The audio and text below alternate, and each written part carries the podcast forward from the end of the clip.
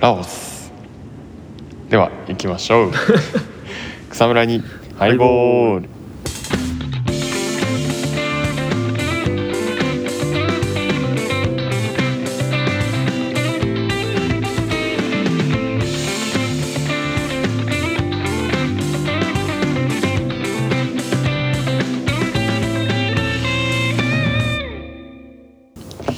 こんにちはかゆかわですどうもキムですということで今回はラオスのお話をしていこうと思うんですけれども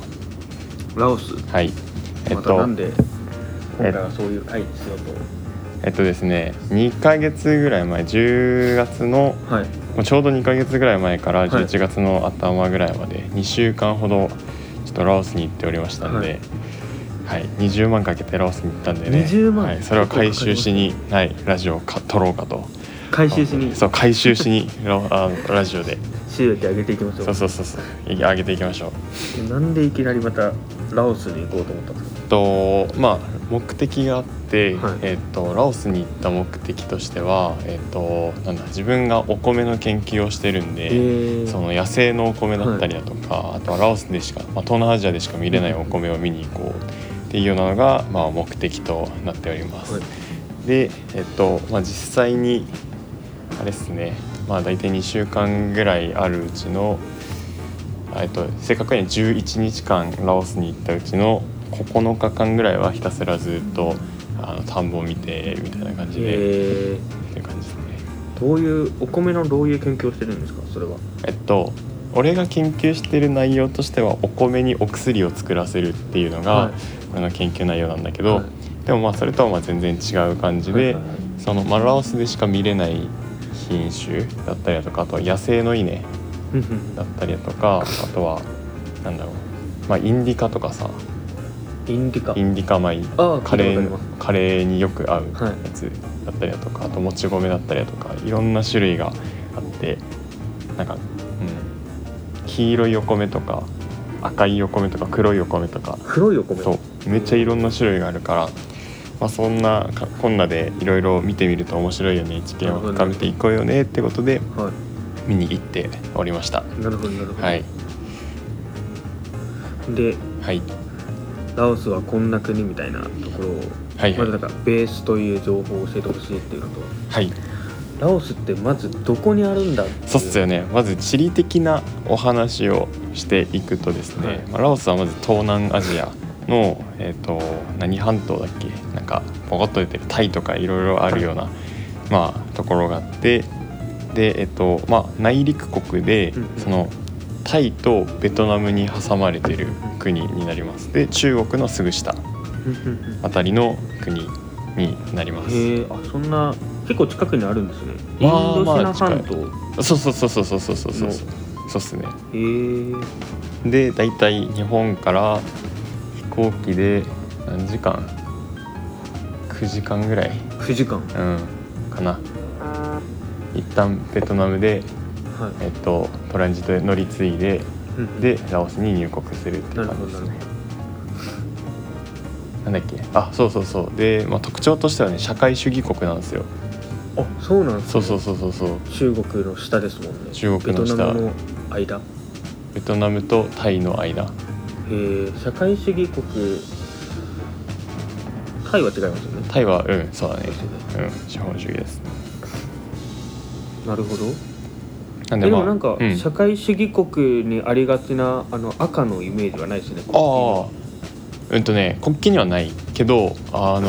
ー道路をね行ってるとねど道路を走ってるとねいっぱい旗立ってるよ、へえあのソビエトの旗みたいな赤にあさなるそほのなどんか黄色い草鎖んなんだあそそれじゃないななんか黄色いなんだろう鍵あはいはいはい、はい、フック船長の手みたいはいなはいはいはいのが書いてあ る、そう社会主義の国旗がいろいろ飾ってあったりとかへしました。ーでまああれですねまあいろいろ実際に現地でなんだあったことをお話ししていこうと思いますけれどもまあ3つぐらいかな大きく分け大てきく分けてお話ししていこうと思います。でまず1つ目がですねえっと、タイトまあル3つ言います最初あそうっすねえっと、まあ、私が感じ,、えっと、感じた、タイえっと、ラオスで経験したことは3つありますはでまず1つがえっともう悪路で悪路ではいはいはい車がはまったはま話いでえっとまあいろいろ変な食べ物を、えー食べてきた話はいで3つ目が、まあ、タイに行ってそのタイと,、えっとラオスをいろいろ比較できた話になりますねはいじゃあ1つ目の一つ目のはい、車がにはまった話から始めていこうと思います。で、えっと、まあ基本的に道が舗装されてないんですよ。はいはいはいで社会主義だからとかではなくてですかえーっとね、それはまあ微妙なところ微で、妙なとこうろん、まあ微妙なところで、えっと、まあ、全然そのなんだ、首都首都のまあ結構み街中のところはそのがっつり舗装はされてるんだけど、まあ、ちょっと郊外に出るとだんだんこう道が怪しくなってあーきなてるほどなるほどそう気づいたら全部未舗装道路みたいな感じで,、はいはいはいでしかもそのもう全部山山間うんうんうん何山の中の国内陸国だから、本当にもうひたすら山道はいがはいはいはい中国の北の方に行くと結構ああの山道ばっかみたいなはいはいはいあの国なんだけどそんな中で初日にですねあのめちゃ雨が降りまして、雨がはいで初日が一番ハードな移動で、なるほど、うんうんとね、300キロぐらいを車で走ってたんですね。何時間ぐらいかかったんですかえーっとえっと丸一日一滴 みたいななんか朝えっとねその日は確か朝8時とかに車に乗って、でそれで着いたのが夜の10時とかうわ12時間違う違う違う違う14 14時間14時間14時間ひたすら車乗ってるみたないるなほど感なじるでほどで途中休憩とかもなく、まあ、トイレ休憩ぐらいはあるけどまああと、うん、ガソリン給油休憩みたいなぐらいででもひたすら車に乗ってるとなんか友人とかいなくて現地人の人とひたすらあえっとね、まあ、日本人の研究室のメンバー日本人が、まあ8人とかかなあいて研究室で行ったそうそうそうそうそうなるほそどうね8人いてであとドライバーさんラオス人でで、えっと、ガイドさんラオス人なんだけど、まあガイドさんめちゃ日本語うまいから、うんはいうんまあそれはまあ普通になるほうどん、いい旅なをいいできたんですけどでえっとまあえっとその日はもう昼過ぎぐらいにもうめちゃめちゃ山道の中をガーッと行ってたんだけど、はいあのあるところであのトラックがねあのあの何完全に動けなくなってあはいてはいはいで細い山道の中だからはいはいはい完全にもうトラック1台でもう対何対向車も通行できないし、あーはいはいはいここからも追い抜けないみたいな状況になってしまってでうんもうめちゃめちゃ渋滞が起きてたんだけあど後ろでですか後ろで、へでー俺らはその、えっとトラックがあってそのすぐ後ろででだからなんだあの俺らが運転しているところのすぐ目の前でトラックが道にはまり上がってあーでなるほど俺らが通れなくなったっていうじ状ゃあ早川況さんの車別にはまってないではまったんですよ。あはまったんですで、えっとまあ、トラックがもう通れないからどうしようもないっつって後ろにバックしてちょっとあなたはもう一旦お休み状態はいはいはいでよしもうしょうがないからちょっと俺らでなんとか行くぞって言ったらがっつりはまってあそこで動けなくなってでも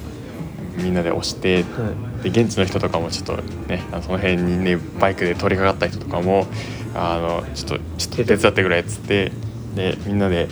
ガーって押してたんだけど、まあ、動かず動かずで、まあ、1時間ぐらいそこで立ち往生して、はいっていう感じで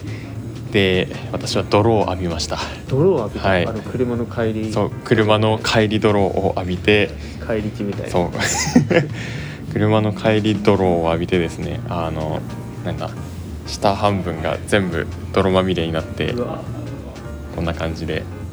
結構泥まみれですうんね、もう本当に泥まみれになってという一日を過ごしましたとはい、はい1日目一日目まあという感じがはい車にはまった話車にはまったんですよはいです結構その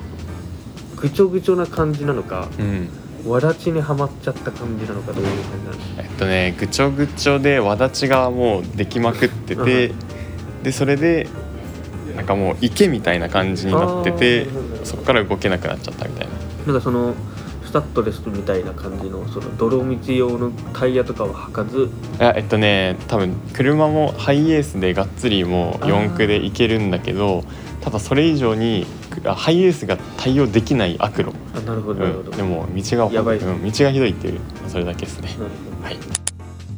じゃあその2ですねその2、まあ、変な食べ物をいろいろ食べてきましたとというお話なんですけどどんなはえっとまあ、まずお米の見に行ったの でお米の話をしていくと、いえっとねえっと、まあ、主食がすごい美味しくて、はいはいまあ、お米なんですけど、はいなんだ手で握って食べるお米でうんもち米でインディカ米でだからおにぎりとはまた違うんですかあまあセルフおにぎりえっとねおにぎりシャリとみたいな感じですかあそうそうそうそうそうそうそうシャリみたいな感じでただもち米だからすごいもちもちあしはいてはいはいでグーってやって自分でにぎにぎしてこうやって食べパクパク食べるって感じなんだけど、えーぼ棒状棒状なのかえっとねいや普通にあのなんだカゴみたいなのの中にはいお米が炊いてあって、あはいそこから一人一人こうこうやって手づかみで、なるほどなるそほうどで自分でこうやってにぎにぎ自分でやってである程度こう粘性がもちもち感が出てきたら食べるみたいな感じなんだけど美味しそうあれがねあの自分の手の塩がついてね 非常に美味しいんですよそれそれ美味しいんですか非常に美味しいんですよ自分の手のしそうであの一番美味しかったのは、うん、と山の上まで登って、はいでそれで山の上で、うん、と焼き畑農業をやってるとおーはいころがあっはていはいそれを見に行ったんだけどそれのお昼がお昼で食べたそのお米が一番美味しくて一番汗かいたとそう一番汗かい ての時にそうにぎにぎやってなるほどそれが一番美味しい確かに自分の塩分濃度に一番合そってますもんうねそう出汁が効いててね非常に美味しいお米ですねはいで、まあ、あとはえっ、となんだ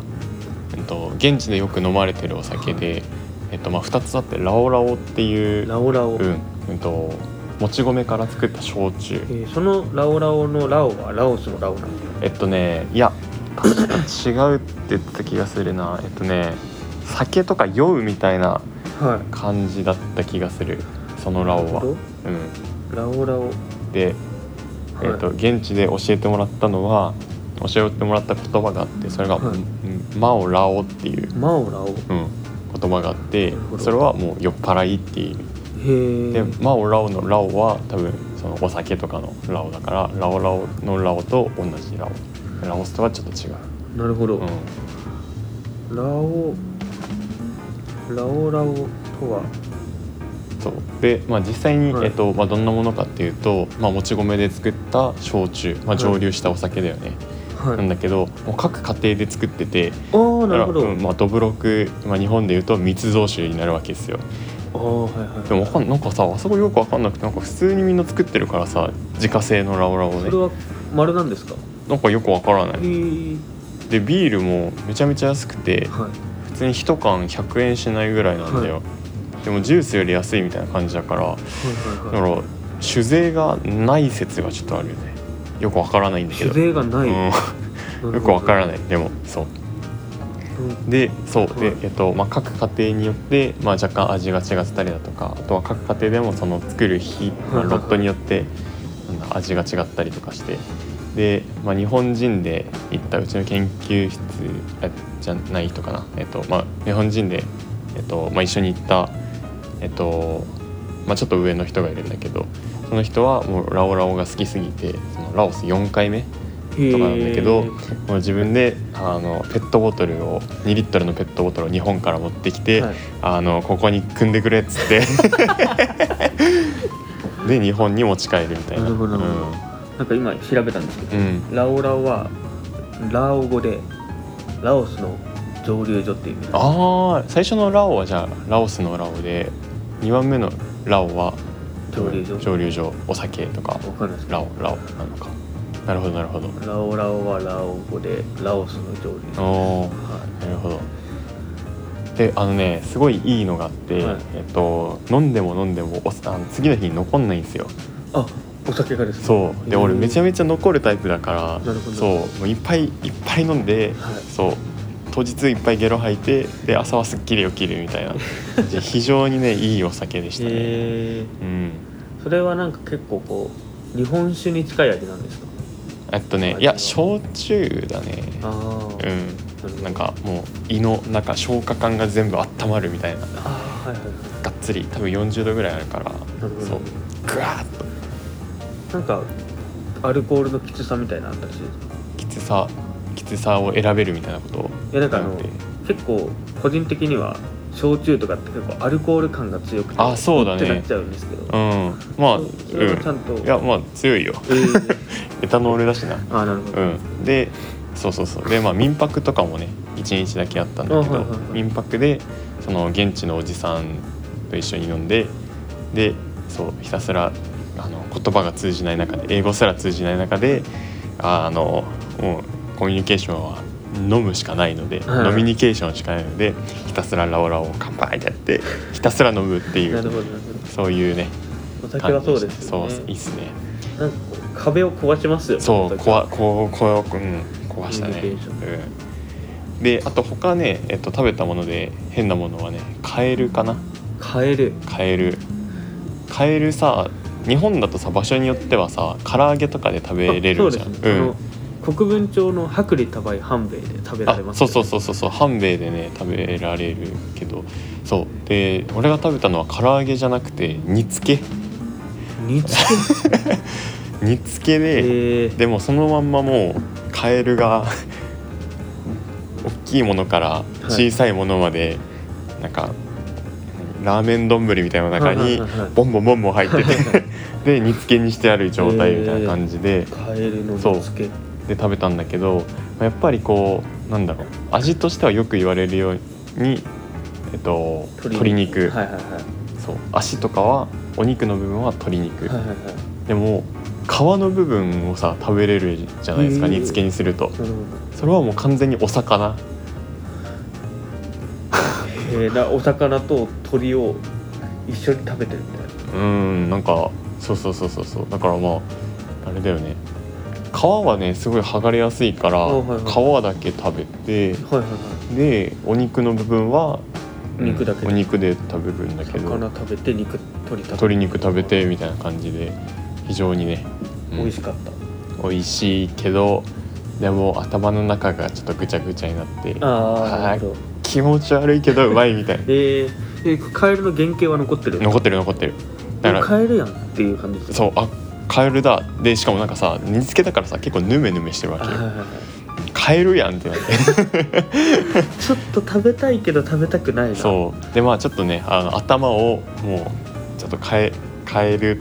を食べてるっていう認識から、あのちょっとリセットというか切り替えるためにあので食べて出てきた骨を全部並べて骨格標骨格標本を全部作あってなるほどあのそれでカエそルのうそうれ冷静な頭で頭でうん、俺は骨格標本をた作るためにカエルを食べてるんだって頭にしてうん美味しかった、美味しかった、うん、っていう感じですねなんか結構東南アジアとかだと、んそういうカエルとか、うんゴキブリとか、うんコオロギとか食べるイメージあるじゃないそうそうそう、うん、ゴキブリは食べれなかったよなコオロギとか食べるコオロギはね今回食べれなかったんだけど昔行ってた時はいっぱい食べてたらしへいーコオロギチップスとかコオロギチップス、うんであと美味しかったのはえっと水牛水牛水牛の皮水牛の皮、うんえーがあってねあのなんか棒状なんですよ、はいですあ水水牛の説明をしなきゃいけないかなそうですね水牛はですねえっと牛まあ大きいカテゴリーでいくと牛なんだけ どそうですね水牛なんでそう、えっと、角がめちゃめちゃ大きくて、はでまあなんか水浴びとかをよくしてる、あのなんか沖縄のうん、車引いてんの水牛っすよねそうだねそうだねそうだねそうだわうんあれが水牛ですそうそうそうそうそうそうそうまああんな感じのがまあなんだ畑耕す時とかも水牛をよく使ったりするんで水牛のミルクは水っぽいみたいなあーわかんない飲んだことないらしいですよへー知らないですけどそうちょっとねこうでで俺が食べたのは皮皮肉は食べなかった肉は食べなかったね皮が一番うまいと思うへえ肉厚でなんか白いスティックなんですよこん木の棒みたいはいはいはいはなのが市場でなんかいたくさん売られてて、うん、なんかビニール袋に包まれて売られててでそれを買ってきてで民泊行ったところで「ちょっとこれ食べたいんですけど調理してもらえます」って言って、あそういうタンタイプなのそうそうそうで OKOK って言われてどうやってはいあれしてんのかなって思ったらなんかまああの民泊のとこにかまどがあってはいはいはいでかまどの中にあのもう買ってきた何水牛の皮のスティックを全部もう投げ込むんですよ。はいはいはいな も釜うの中に投げそ込うんで直直火で投げ込むへえでもう外がもう真っ黒焦げになったやつをあの取り出してあの何あの鉄を叩くみたいな感じでさはいはいカはいンはいカンカンって叩いて焦げを落としてそうすると中はすごいいい感じに焼けてるみたいああななるほどなるほどで食べる水牛結構硬いんですか硬い硬いんだうん硬いなんかね、まあスルメに近いかな噛めば噛むほど味が出るみたいな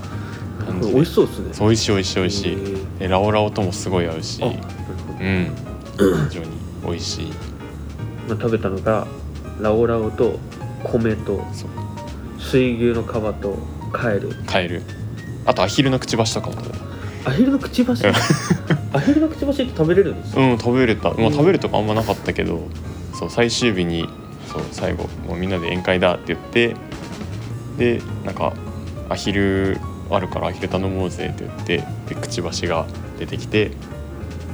どこを食べるんですかアヒルのでくちばしえくちばしって硬くないんですかあれうん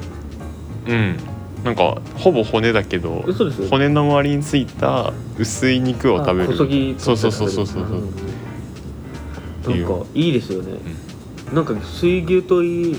アヒルといいなんか日本人は結構身だけ食べるけど、うんあそうそうそうそうそう余すことなく余全部食べるみたいなそうそうそうそうそういいっすねそういう文化非常にうん鶏とかもね全部余すことなく足の部分とかも全部丸々焼いてもう何もう鶏多分全部一旦締めた後に全部ぶぶち切りにしてあはいはいはいで一旦全部焼いてみんなで全部を食べるへえ面白い非常にねあれですよ異国っすねうん余すことなくもうもったいない精神が非常にいいたくさんある、うん国ですよねでも結構そういう文化ありますね、他の国だとそうだね日そうだ本はね結構もう贅沢ですようねんもったいないとかって言いつつ言いつつうん、全然全然ねもったいないっすよでで、まあ、タイに3つ目の話いきますかで、まあ、タイに行った話をするんですけどラオスえっとねえっと11日間行った中での7日目ぐらいで、えっと一旦陸路でタイに行ったんですよで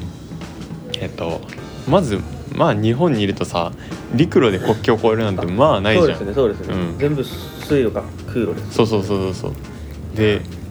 まあなんか結構驚いたのが国境を越える時にまず驚いたのがその干渉地帯があるんだよね、はいラオスがあってタイがあって一歩踏み出したらラオスからタイじゃなくて、はいそのうんとラオスとタイの間に1キロはないぐらいのどこの国でもない地点があって。へーそれなんで設けられてるんですかえっとまあ例えばラオスからそのなんだろう不正入国みたいな感じではいはいはいタイに行こうとした時にそのどこでもない地点であの殺せるあなるほどていうかまあまあ普通に国防上の理由だと思うよ。あはいはうん、ちょあの直接だとさその結構国境って曖昧だそかうらですねさ「お前今足出ただろ」とはいかはいはいもう全然あるし、まあ、そんな感じで、うん、陸路に干渉地帯があってなるほっていう感じですねでそうそうそうそうそうで、えっと、ラオスがえっと左側通行あ違う違うえっとねんタイが左側通行かどはい車がはうんいはいはいだから日本と同じなんだけどラオスは右側通行あそうなんですねでえっとでも道路はつながってるんだよなるほどタイとラオスの道路がつながっててでその緩衝地帯でこうヒューって入れ替わるなるほどないるつほどの間にかあれ気づいたら車線が逆になってるみたいはなはは感じになってそれも非常に面白いパスポートとかいらないんですかあスポパスポートいるいるいるいりますよだから陸路でえっとなんだまあその国境のはけ検問所みたいなところがあってそこでパスポートを見せてでうんっていう感じ。なるほど、うん、あでそうあそこも結構面白いところでそのうんとねラオスだとあのどっちだっけラオスだと割となんか顔パスというか普通にパスポート見せて顔パスで「あうんオッケー」っつって反抗されてって感じなんだけどタイとかだと顔認証と指紋認証はいの両方をやっててだから指紋認証そうそうそう指紋を取られてへええっとね親指人差し指中指あたりはいはいはいこうやっての指紋をそう全部取られてで OK が出たら入るうん入れる出れるみたいそなれは何かのために紹介を取っとくってことですかうん多分そうだと思う本人確認みたいなで日本の場合だとあの完全に顔認証あはいであのフェイス ID みたいな感じでっていう感じうんまあいろんな国のねのありますねうん面白いですよね指紋ってそこまで正確じゃないですようんよ焼きくわか払んえないばねまた違う模様が出てきちゃいまうすん、よくわからないあでそうそうそうで一番話したかったのはさ そうそんな話じゃなくてそんさな話じそゃうそうそうそうそうそうタイに、えっと、タイとラオスのそのなんて言うんだろうなその発展度の違いはいはいはい程度が非常に面白かったのでそれをお話ししたかったんですけど、えっとまあ、その国境を越えた瞬間に景色が全然違うわけよ。へえそのなんて言うんだろうなビルとかってことですかえっとビルまでは行かないんだけど、えっと、ラオスの山間部からタイの山間部に入ったんだけど、はいうんえっと、タイだとえってかなんだ、えっと、ララオスってこうタイの国境沿いってちょっと栄えてるのよ見栄えを良くするためにはい。はいはいなんだけどそのラオスの、えっと、見栄えがいい、はいとえっと、地域よりも全然そのタイの田舎の何も整備されてない方が道路も走りやすいし、へえもうお店もいっぱいあるみたいななるほど状態まあでも社会主義国から民主主義国に入るってことですもんそうだねそうだ民ね主主義国資本主義国うんうんでまあそこの違いっていうのはやっぱ感じてまあなんかなんだろうタイのいいところでもあり悪いところでもあり、はいラオスの悪いところでもありあいいところそのいいところでもあるんだけど、まあ、それによってやっぱりこうなんだろう結局さそのタイの街並みと日本の街並みって大して変わんないわけあよはいはいはいその田舎とかに行くとあそうなんだなおさらそう国でっかい国道があってつまんない店がいっぱいあってっていうような感じでそれはどこも同じでただラオスの場合だともう何も舗装されてない道路があってその現地のよくわからない建物がいっぱいあってで現地の人ああのなんだあの道を牛が通って 野良の牛が通って野良の鶏が通っはいてはいあのっていうような野状良の況。鶏と牛も いるっていうようなね よくわからないそうそうそうみ道というかはい街並みだからそれはやっぱり非常に面白いし、へーなんだろう今後ラオスが発展したらそれが失われちゃうのかって思うとちちょょっっとと悲悲ししいいですねよね。そうなんか今ちょうどあの光のフェーゼントをやってて、うんうんうん今収録日がうんクリスマスイブ前夜、うんうんクリスマスイブイブなんですけど、うん結構いっぱい人 がいて、ねあのそうね意外とちょっいとつもよりうん、もしかしたら雑音が入ってし人まうが入ってるかもしれちなょいっと申し訳ないんですけど、まあという感じそういでう感じではいラオスの話でした。ありがとうございますラオスいいっすね、うんまあいろいろこうなんだろうなそのディープな部分を入れたのでなかなか気軽に行けないそうすね国ではあるんだけど、行ってみると面白いで、えっと、今ちょうどその発展していく中での過渡過渡期の時期なのでここ23年ぐらいでまた23年後に行ったら全然違う景色が見れるんだろうなということで楽しみさもあり悲しさもありっていうようなはいはいはいいい時期に行けたなというふうには、行けたなとはい、思っております。いいっすね俺も海外旅行行きたいんですよねどこに行きたい僕スウェーデンおーあじゃあ違う違う違う、えーとスコットランドとアイルランドに行きたくうて、んうんうんうんなサッカーいやあのあれですウイスキーですねああいいですウイスキーね が大好きなので卒業旅行は行こうかなといいですねそしたらまた喋りますぜひぜひお願いします、はいというこラオスはい、ディープな国ですねディープな国ラオスのお話でした、はいということで今回は以上と以上となります、なりますので、はいまあ、インスタのフォローとかツイッターのフォローとかはい、お便りとかおはい、ぜひお待ちしておりますのではい、では今回は締めたいと思います。これは最後チャオじゃなくて、はいなんだっけラオラオみたいな方がいいですかあとねじゃあサバイディでいこうかえサバイディタバイディササバイディタバディサバイディでサバイディは、えー、とラオス語で「こんにちはこんばんは」もう何でも全然 OK みたいな OK です感じのあれですのでじゃあいきますよせーのサバイディー